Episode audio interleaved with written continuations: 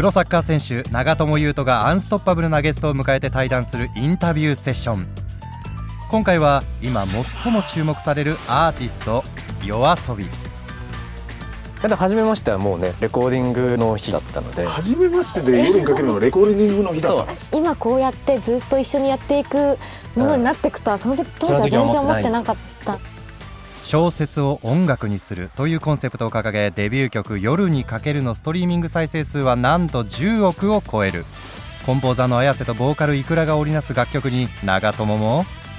僕あの今日お礼を伝えたくてまずえー夜遊びさんの「群青」っていう曲聴いてみてって言われてそれですごいねあの勇気をもらって。今やアジアアメリカでもライブに挑戦世界進出を果たしている yoasobi その止まらない裏側に長友が迫る。どうでした？海外のライブの感じとか？まずめちゃめちゃ楽しくて。日本語の私たちの曲を一緒に日本語で歌ってくれたりとか、マジで？さて今日はどんなアンストッパブルなエピソードが聞けるだろうか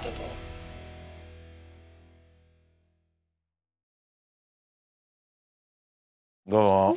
はじめまして。よろしくお願いします。はじめまして。長友です。お願いします。じこちらへどうぞ。ありがとうございます。失礼します。どうも長友です。よろしくお願いします。お願いします。どうぞ。すみません。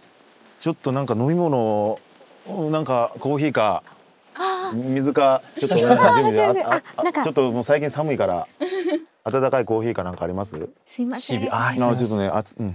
温めて温めてこう。お忙しい中ありがとうございます。もう。こちらこそです。ちょっともうやばいんじゃないですか？忙しさ。いいやいやもうそんな。全然全然そんな。ちょっともうなんか俺デビューから4年でもうちょっとこの躍動感というか。そんな長 さん、いやいやいやいやもうちょっとすごいよ。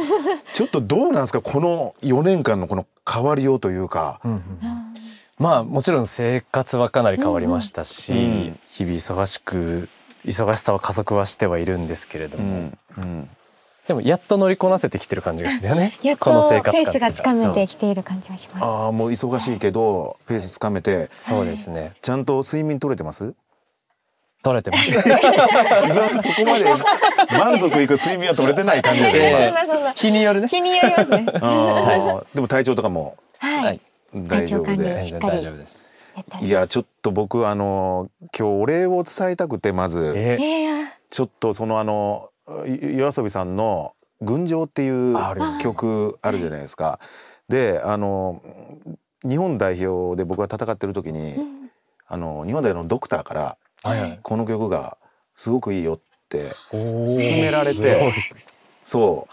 それで僕その時まあ日本代表のパフォーマンスすごく落ちてる時でうん。もうメディアでもそうだしファンからもめちゃくちゃ叩かれてる時だったんですよ。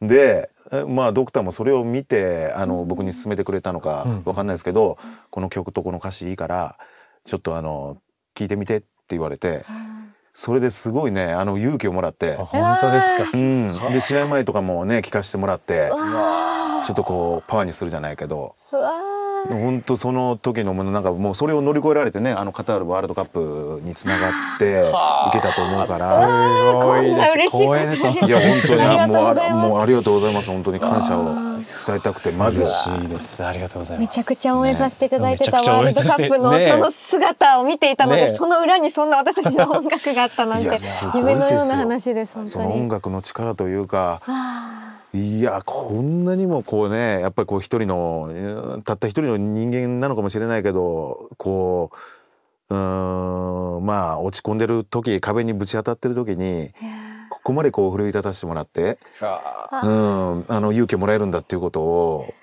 もう改めて感じさせてもらって音楽のこの偉大さうん、僕実を言うとアーティストサッカー選手じゃなかったアーティストになりたい歌手になりたいとあそうだ思ってるぐらいすごい憧れてたんですよ。あもう歌手ってやっぱりすごいですよ。だってあんなたくさんの人にの前でこうね歌って感動と勇気をね与えられて。でやっぱりいろんな人にこう元気づけてねこう日々の活力というか原動力にできるこの音楽歌手の凄さ。そうね。それねもうそのままお返ししますという感じですけどいやいやもう本当にうんまあまあなんかちょっとねこのサッカー選手とかアスリートとうん。あ歌手というかアーティストもちょっと似てる部分はなんかあるんじゃないかなって人に勇気与えるとか感動を与えるとかね人前でこう何かを、うん、するっていうところに似てる部分はあると思うんだけどすごいアーティストというか歌手の方はもう憧れであり、うん、恐れ多い僕の、まあ、夢でもああったからすごいね。あの羨ましい。嬉しいです。しかもこの4年でねちょっとこの聞きたいんですけどこの4年で一気にこう変わったじゃないですかもちろんこの、はい。はい。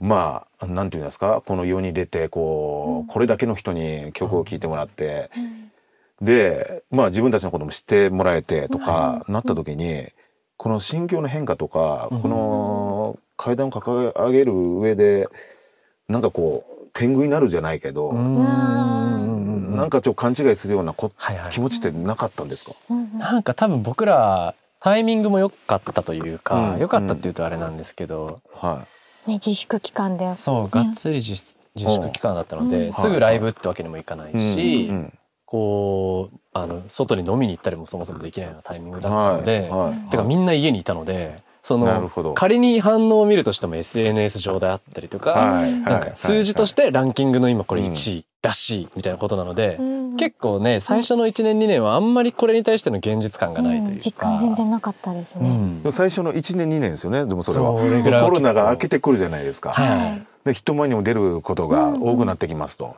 その時のこの この2年、後の2年っていうのはどんなその心境というか。あでもその頃にはだいぶいろいろなことに慣れてもきてるところだったのでだからこういわゆる天狗になりやすい時期は自動的にスルーできたというか。なるほどね結構自分たちでもねじね自負してるというか。自負してる。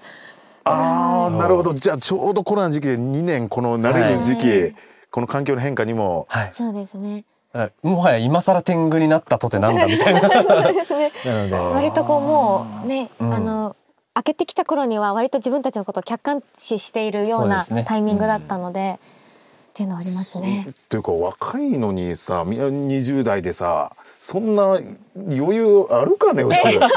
いやいやいいややちょっとね僕もね言ってみたらあのプロ入って、はい。その1年目でその日本代表に選んでもらって、うんうん。でインテルっていうそのセリアのビッ、あのインテルミランっていうチームがあるんで、はい。そこに行くまでに3年だったんですよ。ん。うん。ちょっとなんか自慢してるみたいだけど、でね僕はねあのめちゃめちゃ調子に乗ったんですよ。うんうんうんうん。この2年あのデビューして2年でワールドカップ南アフリカのワールドカップ戦って、うん。それまで全く自分のことを知らない人たち、はいはい。なんかこう街歩いて原宿の街渋谷の街歩いててもめちゃめちゃコテコテのサッカーファンしか気づかれないぐらいの人だったのがワールドカップを終えてうん。なんかすごいいろんなもう人にこう気づいてもらえてはい。もうそれがね気持ちよすぎてね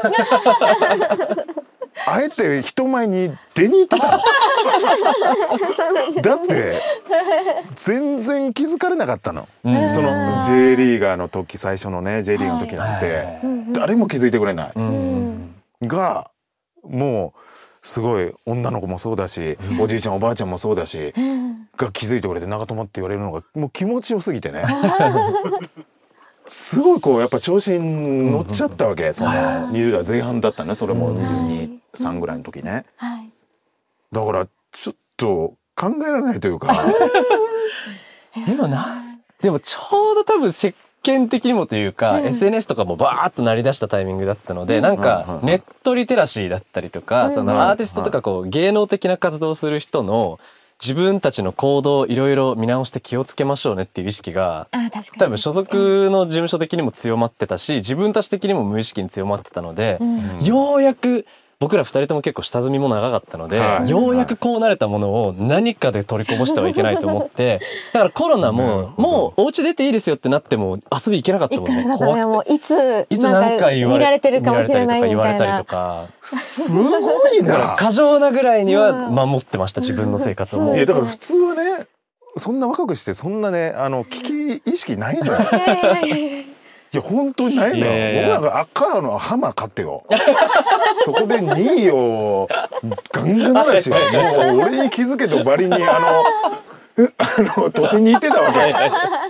だから何その冷静さはだからまあまあいろいろまあそういうリテラシーじゃないけどそういうのを学んでいって、まあ自分を守るじゃないけど、このチャンスを絶対逃さないっていう。あと二人組だったっていうのも結構大きいと思いますね。あーそうですね。自分が何かやらかして相手に迷惑かけられないっていうのもやっぱお互いに思ってたので、はいいやそれがねでも俺も同じなんだよね。チーム自分がなんかしてチームメイトにチーム迷惑かけられないでしょ？はい。でもそこはでもやっぱりこう意識が高くて。うんそうですね、まあ。守り合ってたってこと？お互いのことももちろん。はい。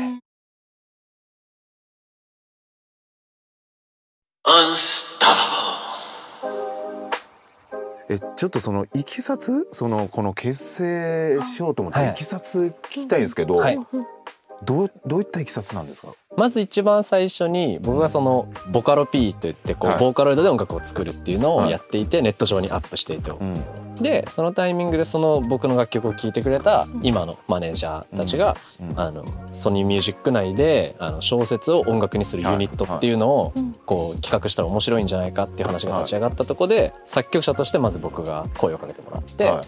で僕は本当にその時ボカロ P としての活動だけだったのであ面白そうだと思って乗っかりでじゃあボーカリストを探しましょうってなって、であのソロのシンガーとしていろいろやっていたいくらのは歌声をこう YouTube とかで聞いてみてあの声をかけて結成っていうのがざっくり大まかあそれまではじゃあ全然もう知らない。何にも知らないですね、はい。年も6個離れてて僕6個上なので、はい。会った時だってゆうちゃん18歳。18歳とか。19の誕生日がそろそろみたいな。みたいな頃でしたね。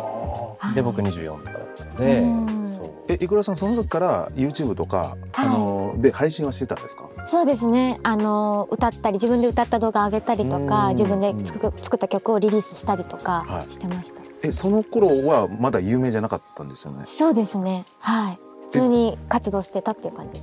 普通に活動しててでもそれってどうやって見つけるもんなんですか？その。でもすごいリアルに言うと僕もあのそんなにこうシンガーをディグってたとかってわけでもないので、はいあの単純にこのソニーのその今のマネージャーが、うんうん。なんか最初にザーってリストアップというかこういう子いいんじゃないかっていうのをリストアップしてくれたんですね、はいでもなんか僕人からおすすめされたものすぐリンクパッて開かないタイプの人なので、はい。それはそれとして置いといて自分でも探したりはして見てたんですよやっぱ歌ってみたとか上げてる人とかも多かったので、はいはいはい。こういう人どうかなこういう人どうかなってやってたんですけど、まあいまいち特に決め手もないしよく分かってなかった中でそのリンクバーって送ってもらった中の一番上にいたのが「いくたりら」いくらだったんですけど、うん。パッて開いて聞いて「えいいじゃない」ってなってでその時はなんか胸下ぐらいでこうギター弾いて歌ってるやつの動画をインスタグラムの動画だったので顔も全然知らなかったんですけど「うん。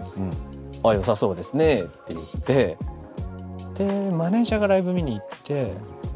でそうですね。それで声をかけてくださってで会社でソニーミュージックでうん。なんか面談というか打ち合わせみたいな、い、いかがですか？参加しませんか？っていうふうに声をかけてもらってっていうような感じでした。えその頃ライブもやもうされてたんですか？あそうですね。ライブハウスで歌ったり、うん。路上ライブしたりとかしてギター一本で活動してました。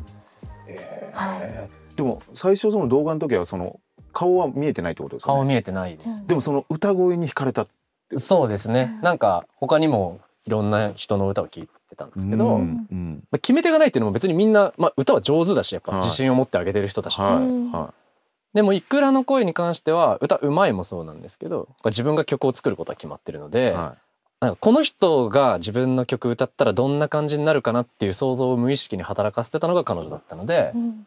ていうなんか、えうーん、そういうなんかなんだ感覚直感感覚的なフィーリングでっていう感じですね。感で。であのそう声をかけさせてもらった時も割と面白そうって言ってくれたので、じゃあ実際にちょっとやってみますかっていう感じで、その一曲目が夜にかけるでデビュー曲だったっていう感じ。一そうですね。曲目が夜にかけるでしょ。でレコーディングの日に2回、二回目ぐらいん。だって初めましてはもうねレコーディングの日というかまあ、はい。そうだったので。初めましてで夜にかけるのがレコーディングの日だレコーディングをする前のなんか仮レコーディングみたいなのがあるんですけどその場所が初めましてだったので、でもう。2回目で本ちゃんの今皆さんが聞いてくださってる夜にかけるのレコーディング、待ってとりあえずつはどうすごいなそれ。そうです。結構このいきさつ話すときにあの、僕がそのインスタグラムでいくらが歌ってるのを見つけて声かけてっていうのをすごい簡略化してこうやって言ってるもんだから、みんな僕がそのインスタの DM で若い女の子ナンパした感じに思ってる人が 多いんですけどそんなわけなくてうん。あーいいんじゃないですかってなってちゃんとマネージャーが実際に歌ってるライブも見に行き、うんうん。であの実際に歌ってる感じも良さそうだったから、うん。ちょっとアタックしてみようと思うけど綾瀬大丈夫そうっつって「あオッケーですよ」って言って事務所伝いで打ち合わせしてくれて 感触良さそうだったんでじゃあ一回ちょっとレコーディングやってみますかっていう流れでうん。現場で初めましてしたので最初はだからお互いの情報なんて本当に何もないというか。そんなことあるんですか？音楽業界で。相当珍しいんじゃないですか？あーでも。珍しいと思いますね。いやーね。そうしかも全然こんだけ知らないで昔からこう幼馴染でとか友達でバンド組んでみたいなことではないし、その年の差も6歳あったりっていうのもあったりするので、今こうやってずっと一緒にやっていくものになっていくとはその時当時は全然思ってなかったんで僕も最初その2曲の契約っていう話で 最初ソニーとあれしてたんで、はい。そう。2曲何万円で曲書いてくださいみたいなもう本当お仕事として受けてたので、うん。あのもう僕はやったっていうそれ人生初めてのこう音楽での収入って感じだったので喜んで受けて、うん。でもしそれが面白いこの2曲で面白そうな感じになったら今後続けるっていうのもありかもねぐらいに話してたら1曲目でありがたいことにこう、うんとなったので僕らとしても「おみたいな。と自分らでもやっぱりびっくりしました。もうちょっとこのさすがにびっくりしましたね。そうですね。これもねそれも多分コロナ禍でみんながお家でこういろんな娯楽から離れされた時に聞くものとして聞いてくれたので、うん。じわじわとこう上がっていったんですね、この曲も。なのでなんか家にいながらじわじわえなんかすごいえなんかえ1位？2週連続？3週連続？みたいな。本当に自分のことみたいな。あーやっぱその感じにはなるんだ、はい。でした。いや一曲目で「夜にかける」でこんなえしかも今 YouTube とか何万何十何億 ?10 億？あストリーミングの総再生回数は10億超えましたね。一応日本の楽曲で一番あはい。史史上上初の10いうことであ億回をりがとうございます。なんか 自慢してるみたいな。いやもうねいや自慢しちゃっていいのよもう、うん、もうそれは誇っていいことだから。夜遊びはデビュー作「夜にかける」以降も「ハルジオン」「群青」「怪物」など次々にヒット曲を連発デビュー後わずか数年でその音楽スタイルを大勢の人々に強烈に印象づけた。さらにこれまでの既存曲の英語版もリリース。全世界に配信されている。しかもやっぱ世界にこうやって一気にデビューしてもう4年でもう世界にこう出てでライブもされてたんですよね世界で。ですねはい。LA とかにも行かせていただいていやすごすぎるわ。うん。いやえでもライブどうでした？その世界でやるライブ？えっとどこで？えっと LA でで。初めてがインドネシアでジャカルタでやらせていただいてでその後フィリピンのマニラはい。させてもらって、はいでこれが同じフェス同じイベントだったんですけど、はい。それの LA 版にまた今年出させてもらって、うん。夏に。出させていただいてという感じえどうでした海外のこのライブの感じとかって？まずめちゃめちゃ楽しくて、うんえかつ何が楽しいってすごい LA に関してはもう特にアジアアジア圏からも離れてるので、うん。どれぐらい自分たちの認知度があるかもわからないし、うん。認知度がないというかその知らない人もその初めて僕らの音を生で聞いてどんなリアクションしてくれるかわからなかったんですけどすごい温かくこう迎え入れてくれたというか、ーそして思った以上にみんなめっちゃ知ってくれてた、はい。で日本語の私たちの曲を一緒に日本語で歌ってくれたりとかマジでして。それもこうなんか分かりやすいヒットってなってる曲じゃない曲とかもうん結構みんなちゃんと一緒に A メロから歌ってくれるみたいなのがあって、マジっすかしびれるねそれしびれましたね楽しかったです。はい感動的でした。えじゃあもうじゃあもうかなりファンでコアなファンになってくれてるってことですよね？それ歌えるぐらいだから日本語の曲を。そうね相当聴いてないと歌えないでしょ？だってそんな日本語の曲なんて。そうですはね。い。しかも LA の街で話しかけられたりもしたもんね。まさかもうね誰かにバレるみたいなことは LA では無縁だと思ってたので、あー。嬉しかった。それは嬉しかっ一気にもう世界の人になって。た。いやいや今からだなって感じです。でもこっからどうどういう方向というか道？うんに行きたいと思ってます。どこ？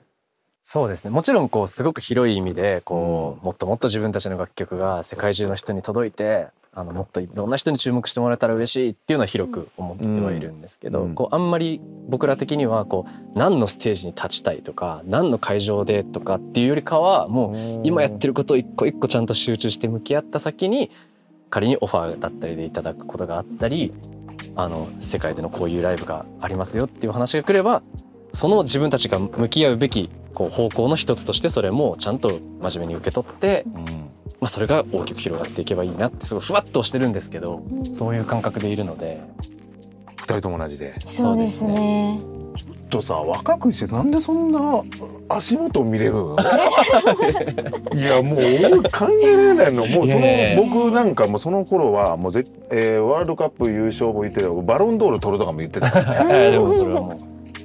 吐きまくってたから。いやいやいやいや。勘違いもいいとこやろっていうぐらいもうバロンドール取るとか言ってでも言ってもいいぐらいの勢いでも来てるじゃないですか、うん。だって、はい。世界でなんかこう音楽のうん。そういうなんかサッカーだとバロンドールがその世界一のはい。サッカー選手なんだけど。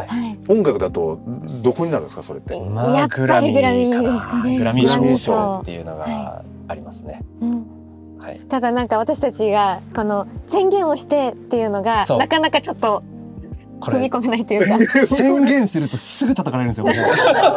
それを。調子乗んなお前らみたいうな。そうそうそう。いやもうあえて言いますけどもちろんめちゃめちゃ思ってるし、うん。グラミー賞取りたいっていうのはすごくもちろん思ってます、うん。ものすごく目指してるものの一つとして一個あるけどただグラミー賞を取るために僕らは頑張ってるわけじゃなくて自分たちの音楽を楽しく自信を持ってこう続けていく先にグラミー賞があったら最高の人生だなそれはって思ってます。はいいやできすぎだね。取れた後にね取れたっていう言いたいよね取れた後に取れたって言いたいね。なるほどっていうのね。が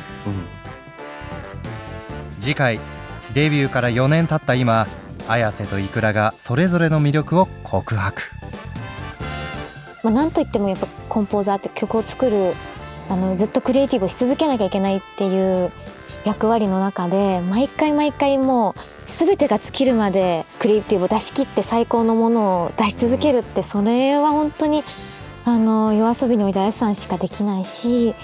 見ていただいた通りって言うとあれですけど、うんすごく音楽に対していくらは、うんあの前向きだし真面目にずっと向き合っているし、本当にだから自分のメンタルがぐずってる時も絶対あるはずなんですけど、うん現場で絶対にそれを出さないし常にめちゃくちゃ明るいから、うん。それを見てね元気づけられることもあるし。うん僕とかはしんどいとすぐしんどそうな顔するんで。いや、もうち全然寝てなくてマジ無理みたいな。制作やばいから今みたいな。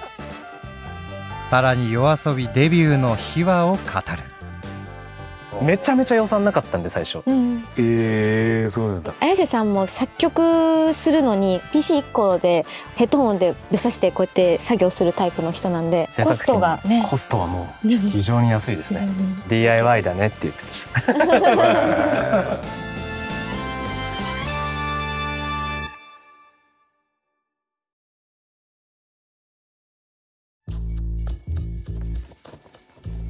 ワンダリーがお送りした「アンストッパブル」第12話ナレーション町田啓太。サウンドデザイナー井貝慎太郎。プロデューサー大友直子。